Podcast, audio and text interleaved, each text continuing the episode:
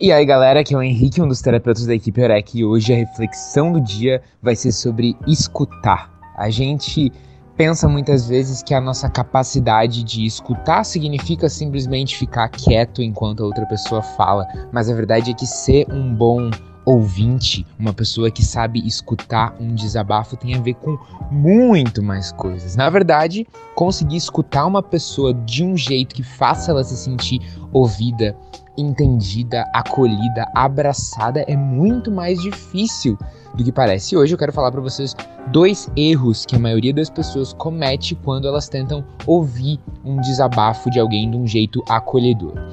E o primeiro desses erros é ter uma resposta pronta antes de ouvir até o fim o relato da pessoa.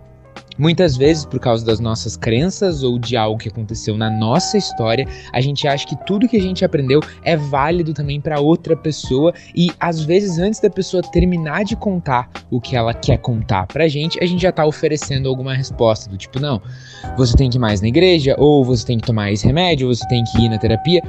Calma, vamos manter a calma no início, esperar a pessoa terminar todo o relato dela, aí depois que ela termina de falar, né? Durante, é, enquanto ela tá falando, você presta 100% de atenção nela. Depois que ela termina de falar, você pensa em algum conselho e se ela quiser um conselho, nem sempre as pessoas querem, às vezes elas só, só, querem ser escutadas. Se ela quiser um conselho, aí você entra nesse assunto do conselho. Mas vamos separar primeiro a parte da escuta e depois a parte do conselho.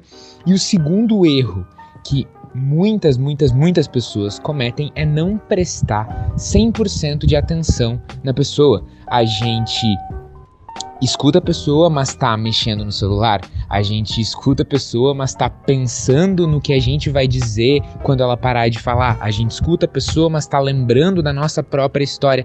Não. Quando a gente está escutando um desabafo, tem que ser aquele momento que é 100% sobre a outra pessoa. Não é sobre a gente, não é sobre a nossa história. É sobre conseguir escutar com 100% de atenção aquela pessoa escutar mesmo, sem precisar focar no conselho, focar na resolução do problema, escutar, depois talvez dar um conselho e conseguir manter 100% da nossa atenção na pessoa. É uma habilidade difícil e que pra gente ficar bom nisso a gente precisa treinar. Então eu sugiro para você hoje pensar em alguém que precisa ser escutado e se oferecer para escutar essa pessoa, escutar um desabafo hoje, treinar essa habilidade. Um beijão, galera.